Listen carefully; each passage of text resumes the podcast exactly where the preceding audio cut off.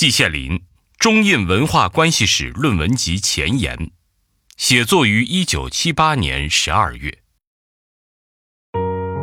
一九五七年出版的《中印文化关系史论丛》早已经绝版。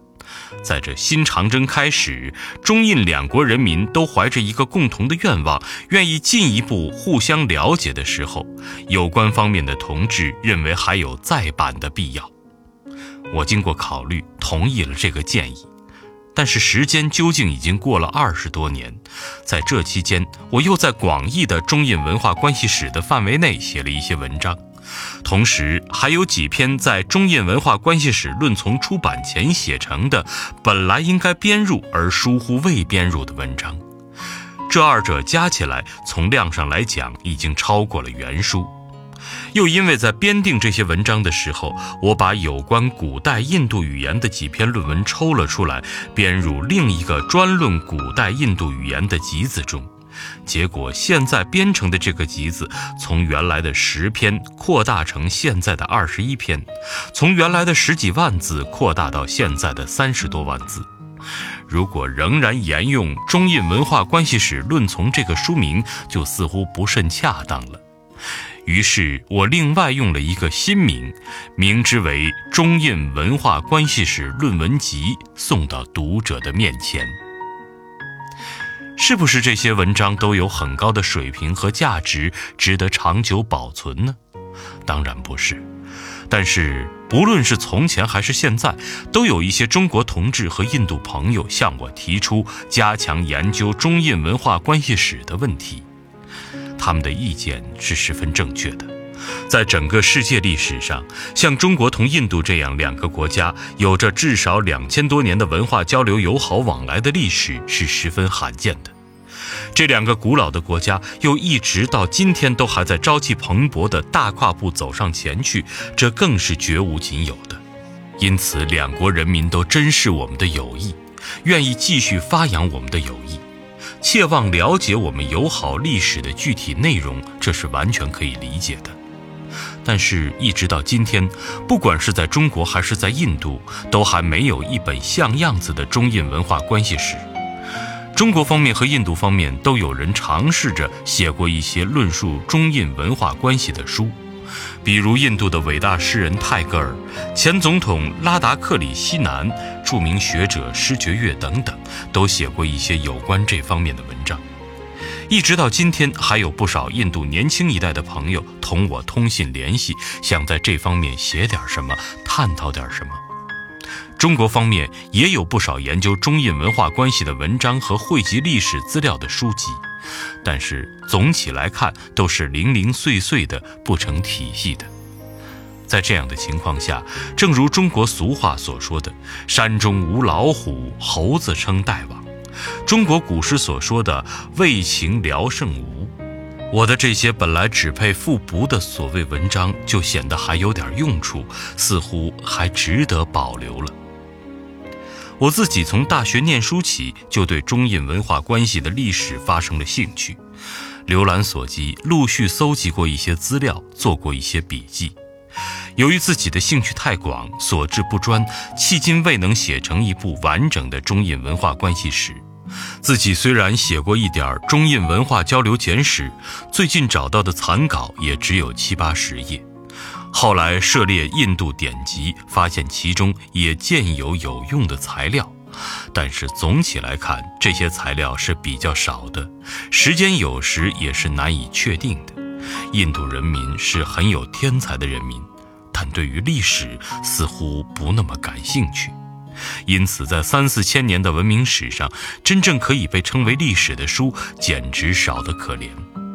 中国人民也是很有天才的人民，在世界所有的民族中，对历史似乎特有偏爱，成就也就特别辉煌。十七史、二十四史或二十五史，故无论矣。其他散见于杂史、文集、笔记、游记、小说以及佛教高僧传中有关中印文化关系的材料，真是车载斗量，与印度典籍形成了鲜明的对照。这一点，印度朋友们也是承认。最近我们接到印度一位著名历史学家的信，信上说。如果没有法显、玄奘和马欢的著作，重建印度历史是不可能的。可见印度朋友意见之一般。还有许多印度朋友曾多次向我提出，中印两国学者协作探讨中印文化关系的历史。在这种情况下，我们中国的学者来搞这方面的工作，就成了不能推卸的义不容辞的责任。我自己愿追随志同道合者之后，接近绵薄，期有所成。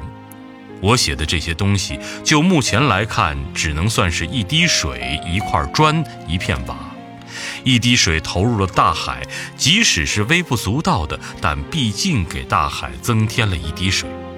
一块砖盖在了一座摩天大厦上，当然也是微不足道的，但毕竟也给这大厦增添了一砖一瓦。中印两国两个伟大民族在过去两三千年的时间里，互相学习、互相了解，增强了两方面的感情，丰富了彼此的文化，这几乎形成了一个传统。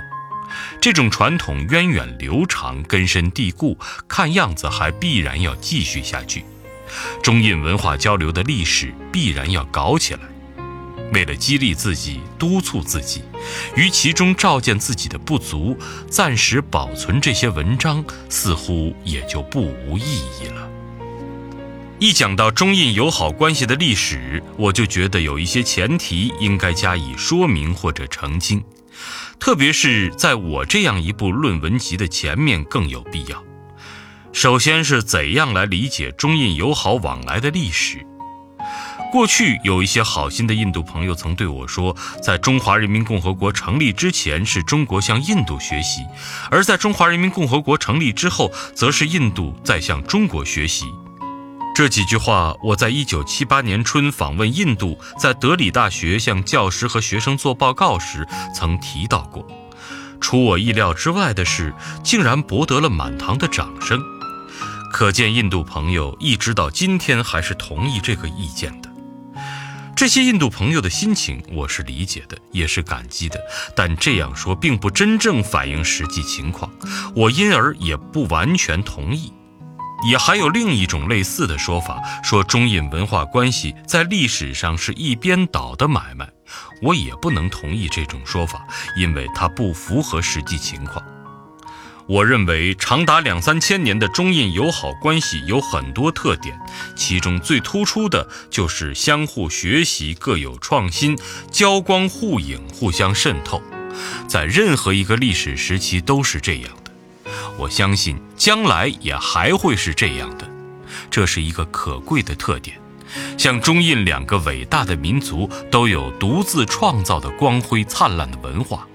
这些文化曾照亮人类前进的道路，在相互接触和学习中，也必然会既保存发展了自己文化的特点，又吸取学习了对方的文化。在什么时候也不会是一边倒的买卖，不管是倒向中国还是倒向印度，都与历史事实不符。有没有具体的事例来说明这个问题呢？我在这里举一个简单的例子来形象地说明我的看法。我想举制糖树这个例子。中国古代就知道有甘蔗这种东西，比如《楚辞·招魂》中说：“儿鳖刨高有浙江些。”浙江就是后来甘浙江的浙江，可见楚国已经知道甘蔗，而且能把甘蔗压成浆，用以祀神。但是再进一步把浙江制造成糖，却似乎还不知道。在另一方面，中国古代史籍、游记和其他著作中常常提到一种叫石蜜的东西，顾名思义，可能就是一种坚硬如石头的糖块，类似于现在的冰糖，但不是白色。有这种石蜜的国家，都在当时所谓的西域。比如波斯、康国、天竺等等。汉代张衡在《七变》中说：“杀夷石密，远国共处。”晋代傅训七会也说：“西极石密。”可见中国本土还没有这种东西。其后的一些书籍中又提到一种叫砂糖的东西，顾名思义，可能就是我们现在的红糖。张衡的沙夷也可能就是这种东西。唐菩提流志异不空捐所神变真言经卷十二有砂糖、石蜜、白蜜这些词儿，并把两者并提。李时珍《本草纲目》卷三三说：“此紫砂糖也，法出西域。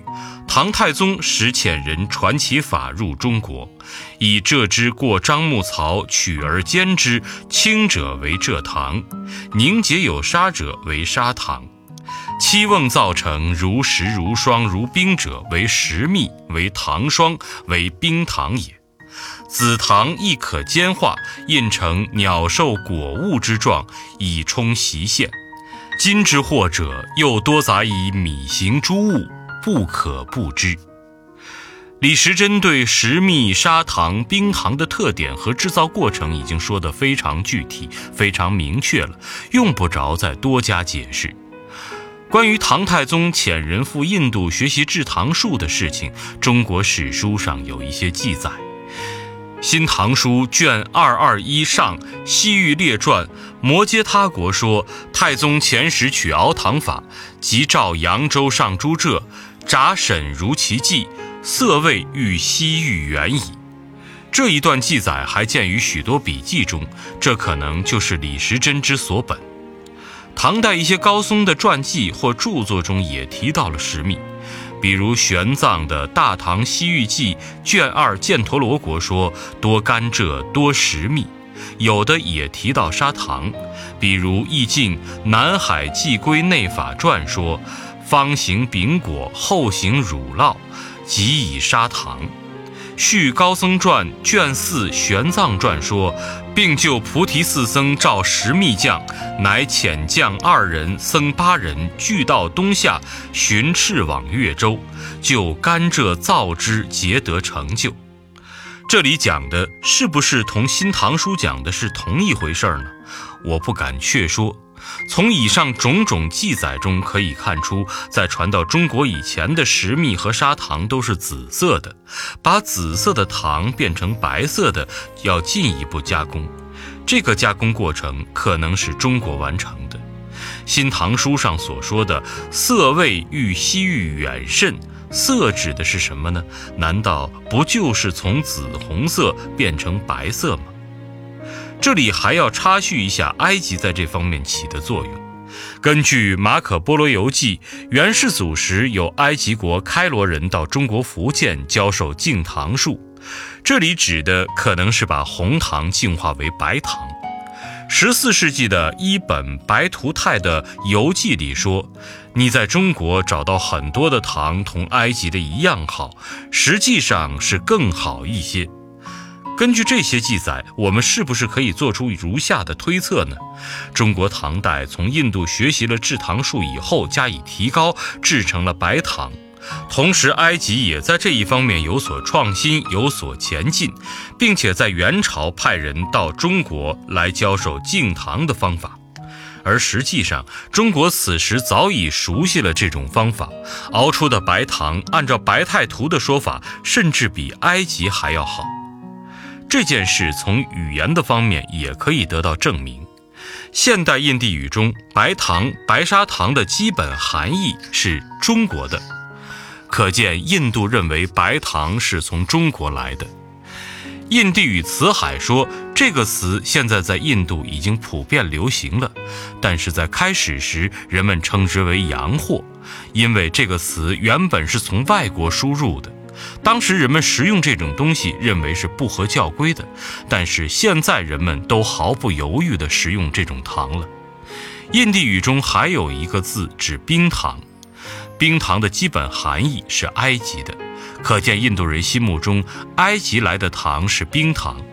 但是阿拉伯语的糖却有另一个叫法，显然是从英文的 sugar 或法文中转借而来的。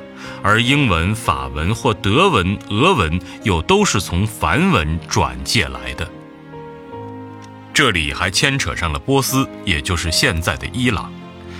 有的中国古书上说石蜜是从波斯传来的，有的书上说波斯运到四川的糖极好，这些情况我们也必须加以注意。我们现在继续从语言方面来探索一下这个问题。范藏汉和四义对教的翻译名义大集，对于甘蔗和糖在不同语言里的称呼做了比较。梵语千字文中砂糖有一个称呼，梵语杂名就标明砂糖玉怒，这个玉怒就是对于梵语千字文中糖的称呼的音译。制局一土集引用梵语杂名，但有错字。唐梵两语双对集中所载，石密舍票伽罗砂糖玉怒。